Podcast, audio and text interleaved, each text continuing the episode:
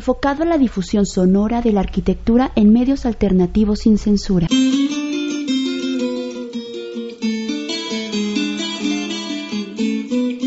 Escuchas frecuencia ARQ.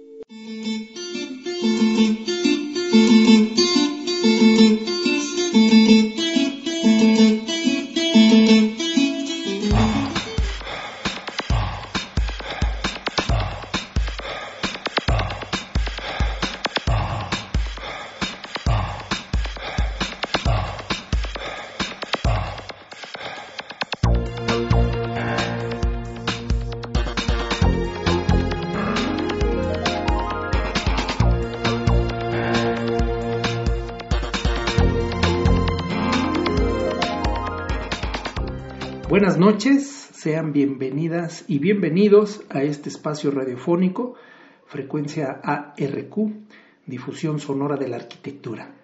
Les saludamos Junior Cabrera en controles técnicos, al micrófono y en la producción, Yarco González. Hoy conoceremos datos sobre cómo se mueven los habitantes en esta ciudad, siendo el tema principal la ciclovía en Morelia. Recientemente se llevó a cabo un conversatorio bajo el título Ciclovías en Michoacán, organizado por el Instituto Michoacano de Planeación de Uruapan, a cargo de la doctora Joana Moreno, a quien le enviamos un fraternal saludo y nuestro agradecimiento por la invitación. En dicho conversatorio se expuso la experiencia de los municipios de Morelia y de Zitácuaro teniendo como ponentes al licenciado Antonio Godoy González, caso Morelia, y al arquitecto Hugo Raya Pisano, para el caso de Zitácuaro. Por factor tiempo, en esta emisión abordaré el caso de Morelia. El conversatorio inició a cargo de la doctora Joana Moreno, quien aborda el tema del paradigma de movilidad actual. Debemos de ir pensando en todos los institutos municipales de planeación y en general en las ciudades en cambiar el paradigma de movilidad, donde hoy en día esta jerarquía de la movilidad y de las ciudades donde siempre nacimos y crecimos pensando en que primer lugar debe estar creada la ciudad para el coche, las calles, la infraestructura. Por años, pues ha sido siempre pensada en que la prioridad es el automóvil.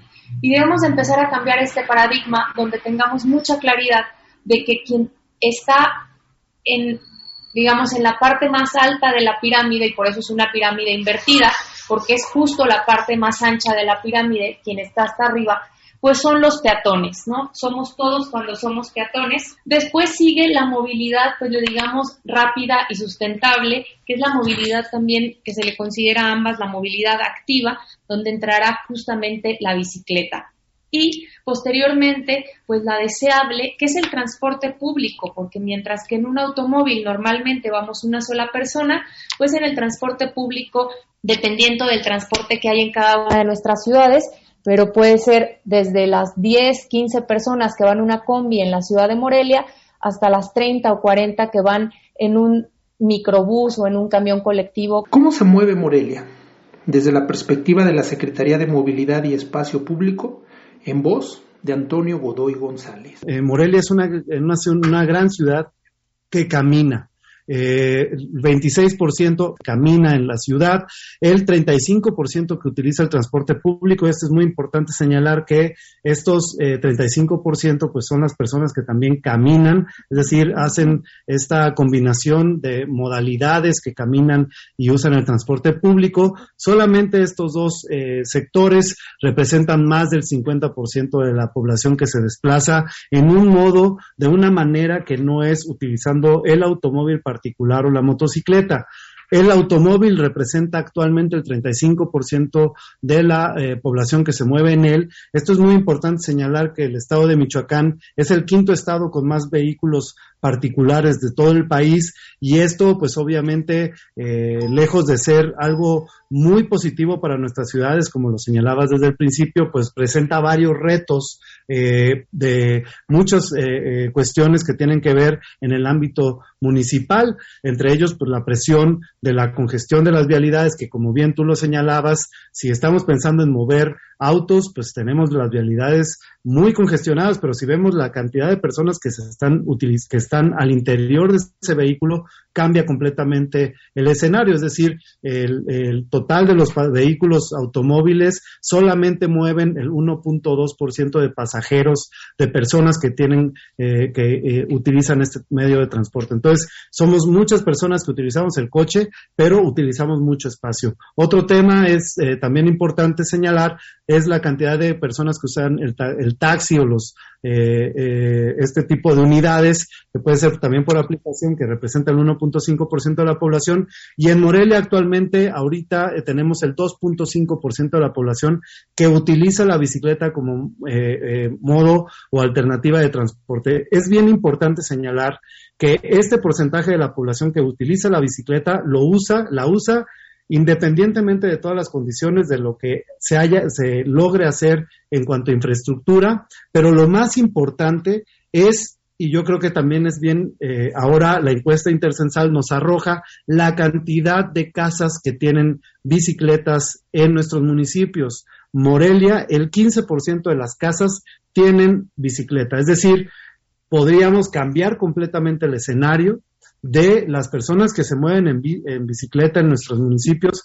pero que no lo realizan por las diferentes condiciones de seguridad que existen en nuestras ciudades. Seguridad vial, uso del espacio público y el desafío de diseñar una norma técnica, temas importantes en el rubro del paradigma de movilidad en Morelia. Hablar de la seguridad vial es muy importante en nuestras ciudades y además alineándonos con diferentes estrategias que se están implementando en donde uno de los elementos más importantes es que generemos que la calle, ese espacio público sea de todos y de todas y entonces podamos tener eh, usuarios más seguros en nuestras vialidades. Para eso sí es importante entonces tener una gestión y entender el sistema. Estos son datos generados por el Consejo Estatal de Prevención de Accidentes. Esto es la realidad de Morelia. Y este es, aquí tenemos algunos datos a nivel nacional y a nivel estatal. En, nuestro estado, los hechos de tránsito son la primera causa de muerte en niños y jóvenes de hasta 15 años y la segunda causa de muerte de jóvenes eh, de 15 a 29 años. También es bien importante señalar que eh, gran parte del problema que también generan estas lesiones o estas fatalidades es el tema de las personas con discapacidad, estos son datos a nivel nacional, y el tema de las causas de orfandad. Es decir, si tenemos un sector de la población activa, productiva y que además eh, eh, estas lesiones se dan cuando estamos en el traslado para nuestros trabajos, pues estamos afectando también a nuestra sociedad. Actualmente el 70% de la calle está designado a ese 35% de la población que utiliza el auto y el resto de la población nos peleamos por el 30%, es decir, por donde debe de estar la bahía de parada de transporte público, la bahía de carga y descarga de, servicios, las ciclovías, las banquetas, los árboles, los, eh, el equipamiento urbano también entra en ese mismo espacio y entonces tenemos una saturación de ese gran porcentaje de la población que representa más del 70%, pero que está invertida eh, esta, esta, este reparto que se tiene del espacio público. En la norma técnica de diseño de calles para el municipio de Morelia, recién creada como ya escuchamos, y la cual se puede descargar por internet tecleando normas técnicas de diseño de calles para el municipio de Morelia. Fíjense que es un documento con 214 hojas donde a partir de 10 temas principales se obtienen una serie de información que considero importante conocerla por el simple hecho de que somos habitantes de las calles de esta ciudad y que al momento de que se tomen decisiones, valorarlas puesto que nos pueden afectar o beneficiar y es un referente importante. Creo que para acompañar a las autoridades en el objetivo de atender criterios de movilidad urbana sostenible y donde se le dé prioridad al peatón y en forma particular a personas con capacidades diferentes y ciclistas, necesitamos documentarnos y, como ya se mencionó, sensibilizarnos con las diferentes realidades que enfrentamos como habitantes de esta ciudad. Si me permiten, déjenme les comparto que un tiempo dada las circunstancias que experimentaba, me tocaba desplazarme en bicicleta de casa al trabajo. y la verdad lo disfruté. Ya después lo practiqué de manera recreativa los domingos, que por razones de cambios, trasladarme de casa al nuevo trabajo no me era seguro. Y es que, bueno, tenía que pasar por el ramal de Camelinas y la verdad, sí le pienso. Hoy, dada la ubicación de mi actual trabajo, al ver el trazo y seguridad en la ciclovía que en dicho trayecto hay en este nuevo trabajo, fíjense que contemplo invertir primero en una bicicleta y segundo, proponerme la meta de dos veces por semana pueda trasladarme y usar esta infraestructura que finalmente ya está. Seguramente ya les compartiré la experiencia que tendré.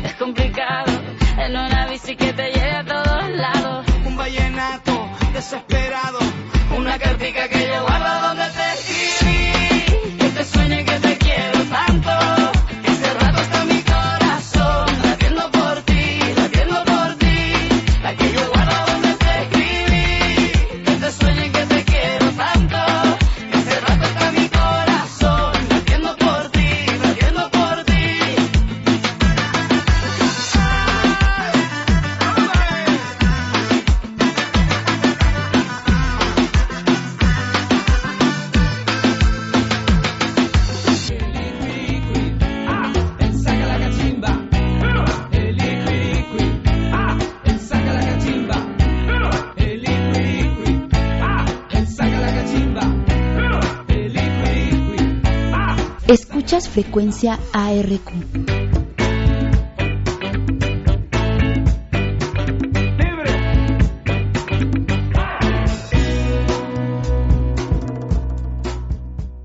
Gracias por continuar en la frecuencia de Radio Nicolaita. Ya abordamos una parte del paradigma de movilidad. Ahora nos preguntamos, ¿cuáles son los antecedentes de la actual ciclovía en la ciudad de Morelia? Habla Antonio Godoy González. plan generó una parte muy importante de la sociedad, donde en un trabajo previo en el 2017 ya se había construido con el Consejo Ciudadano de Morelia, con el Implan de Morelia y con grupos ciclistas diferentes eh, eh, talleres en tres universidades que nos permitieran, este es el resultado de ese mapeo colaborativo de las rutas ciclistas para poder visualizar por medio de estas tres universidades, Morelia tiene una vocación universitaria, tenemos muchas universidades aquí y entonces además la, comunidad estudiantil pues es la más eh, eh, viable, digamos, en primera instancia a moverse en bicicleta eh, por muchas razones. Entonces, con ellos empezamos a hacer este trabajo, se hizo un mapeo y ese mapeo también sirvió de insumo a esto que viene, ¿no? Entonces, la red de infraestructura ciclista que se contaba en el 2018 era una red dispersa eh, que atendía desde ciclovías eh, confinadas,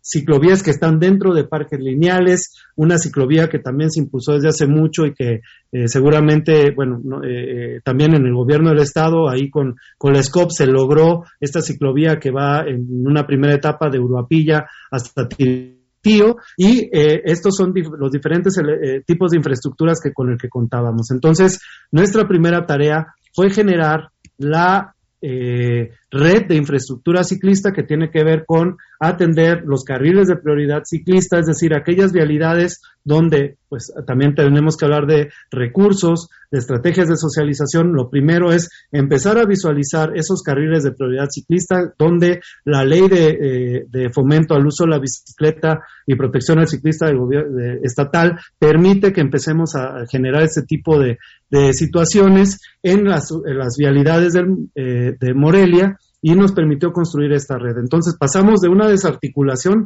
a una articulación utilizando carriles de prioridad ciclista, ciclovías segregadas y la idea y la meta es que vayamos eh, avanzando en esta eh, conformación de una red que pueda llegar a diferentes zonas de, de la ciudad. ¿Qué trayectos podemos mencionar como ejemplos en la ciudad? Esta es la ciclovía de Francisco J. Mújica. Esta es una avenida que pasa enfrente de Ciudad Universitaria, donde tuvimos diferentes estrategias. Primero, uno, lo de la pacificación de velocidades. Hay diferentes atención a los diferentes usuarios, porque también es muy importante señalar que si bien los ciclistas o las ciclistas eh, son un, eh, eh, grupo de atención prioritaria, las personas que caminamos, también los ciclistas, somos peatones y entonces este máxima de la jerarquía de la movilidad es que donde haya una intervención de generar una ciclovía haya una mejora también en la caminabilidad. Entonces se hicieron cruces seguros y este tipo de intervenciones que están aledañas a la, ciudad universitaria, en la, en la, ciclovía de Francisco J. Mújica, donde uno de los primeros criterios es que las ciclovías no pueden ser menores a 1.5 metros de ancho. De la avenida Madero Poniente, la situación actual donde tenemos prácticamente una dominación del diseño de la vialidad orientada nada más a que eh, circulen de manera más segura los, los automovilistas, pero sin, sin embargo, pues, este tipo de intersecciones son el reflejo de, de, de, las ciudades de nuestro estado, de nuestro país, y entonces atender con una perspectiva de movilidad urbana, generar una ciclovía genera grandes cambios. Entonces, este es, eh, digamos, el proyecto que se implementó en la Avenida Madero Poniente. Entonces, eh, hay un orden, una recuperación de espacio y sobre todo mayor seguridad para las personas más vulnerables que eh, caminan, que utilizan la bicicleta y que además son usuarios del transporte público. Entonces, son proyectos integrales que generaron cambios fundamentales del estado actual. Ya ahí tenemos además ahora un contador ciclista en donde día con día nos está contando la cantidad de ciclistas, porque también esto es bien importante. Luego pareciera que estas ciclovías están desiertas porque no vemos una aglomeración de ciclistas, pero la realidad es que los desplazamientos de las personas en bicicleta son muchísimo más eficientes y rápidos y es más difícil encontrar aglomeraciones de ciclistas. Eh, además de que pues hace falta generar una red todavía más densa, pero lo más importante es de que este tipo de equipamientos, este eh, ciclista ayuda a poder visibilizar la cantidad de usuarios que tenemos en la ciclovía. Eh, otro ejemplo que es la ciclovía de Madero Poniente, ya la obra fue terminada, concluida, se bajaron recursos de la, de la Ceratu federal y entonces también se está incorporando actividades de mejoramiento de imagen urbana y es parte de los resultados que se tienen de la ciclovía de Avenida Madero Poniente. También tenemos eh, la ciclovía en la Avenida de las Misiones, esta es importante vialidad al, oriente de la ciudad que conecta un fraccionamiento con una tenencia y que eh, también pudimos generar esta eh, importante infraestructura. Aquí tenemos otro ejemplo de la ciclovía de Acueducto, la primera etapa en donde pues estamos ahí confiados de que también con, con el arquitecto Hugo Raya lograremos generar esta programa, esta intervención completa. Eh, nosotros hicimos ya una primera etapa y la idea es de que podamos intervenir ese corredor a la brevedad, ¿no? Y bueno, señalar nada más que también hay un programa muy importante y destacable que son los cruces seguros atender eh, ciertos eh, puntos donde tomamos en cuenta también la opinión de los usuarios más vulnerables, que son las personas que caminan y que también nos permiten hacer y generar infraestructura más accesible y también romper otro tipo de paradigmas, como pueden ser los puentes peatonales o como se les ha dicho en la lucha de la, de la escala humana, que son puentes antipeatonales porque el beneficio que generan es a los automovilistas o las personas que manejan autos, ya que las personas que caminan tienen que hacer mayores desplazamientos. Entonces, la agenda de la movilidad urbana es una agenda que tiene que, sin duda, resolver e impulsar y fomentar el uso de la bicicleta porque es un gran aliado para poder eh, despresurizar nuestras vialidades y eh, se genera un cruce seguro en cerca de las, lo que fue la central, vieja central camionera de la ciudad de Morelia y en donde genera las condiciones de seguridad y accesibilidad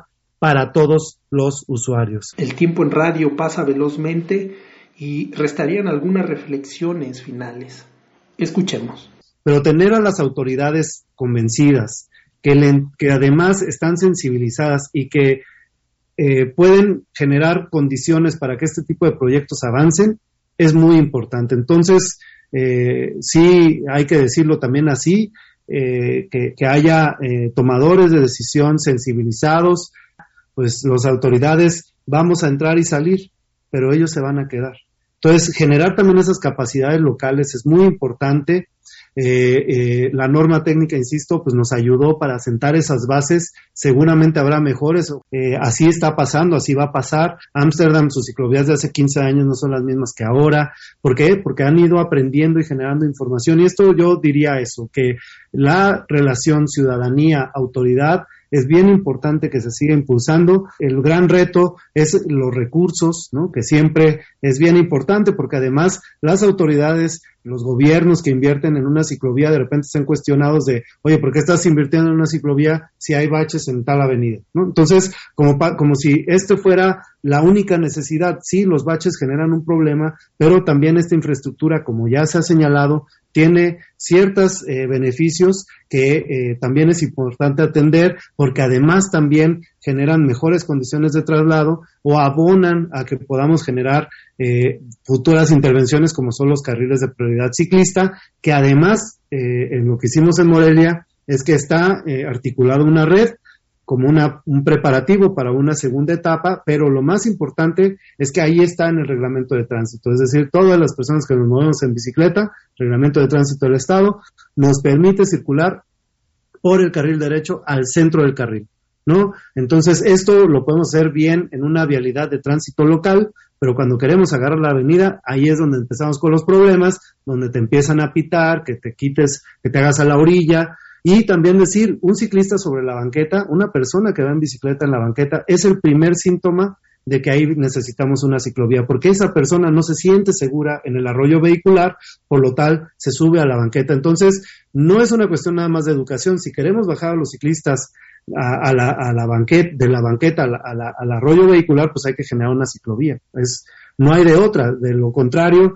pues nada más estamos generando una actividad que posiblemente ponga en riesgo a los ciclistas, porque no es lo mismo que un peatón y un ciclista convivan a un ciclista con un automóvil o un tráiler en este caso. Todo ese tipo de, intervenciones urbanas que ayudan a ese gran porcentaje de la población, sin lugar a dudas, es muy importante tener una estrategia, tener ese plan eh, ya consolidado. Eh, es, fundamental que además ese plan esté bien socializado y que además tener un equipo eh, también de acompañamiento que pueda estar en una negociación constante con vecinas y con vecinos que esté convencido eh, o convencida de que este tipo de iniciativas generan eh, soluciones a mediano y largo plazo. Y ahí respondiendo un poquito lo que nos comentaban sobre la situación de eh, los grupos económicos, pues a, final de cuentas, la gran oportunidad está en las personas que se mueven en auto particular.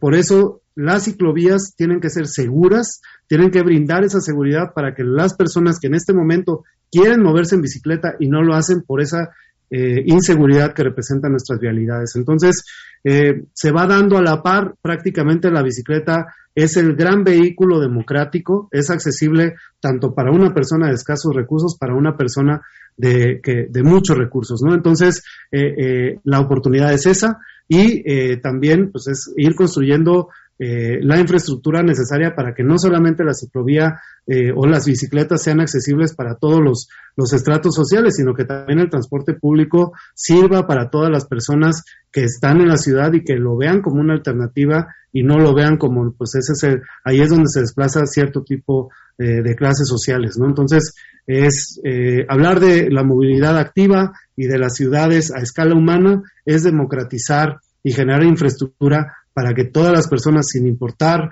su eh, este, nivel socioeconómico, sus ingresos, eh, puedan acceder a este tipo de infraestructura y a estos medios de transporte. La intención de esta emisión es involucrarnos y visibilizar estos esfuerzos, dejarle la semillita del por qué no, plantearnos la posibilidad de trasladarnos en bici dos veces por semana al trabajo, claro, si tenemos esta posibilidad.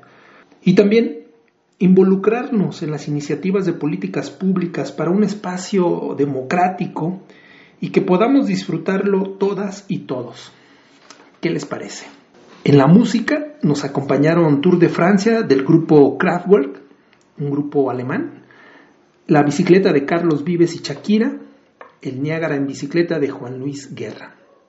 En controles técnicos, Radio Nicolaita, Junior Cabrera, en la producción y el micrófono, Yarco González. Nos escuchamos en la siguiente emisión. Hasta pronto.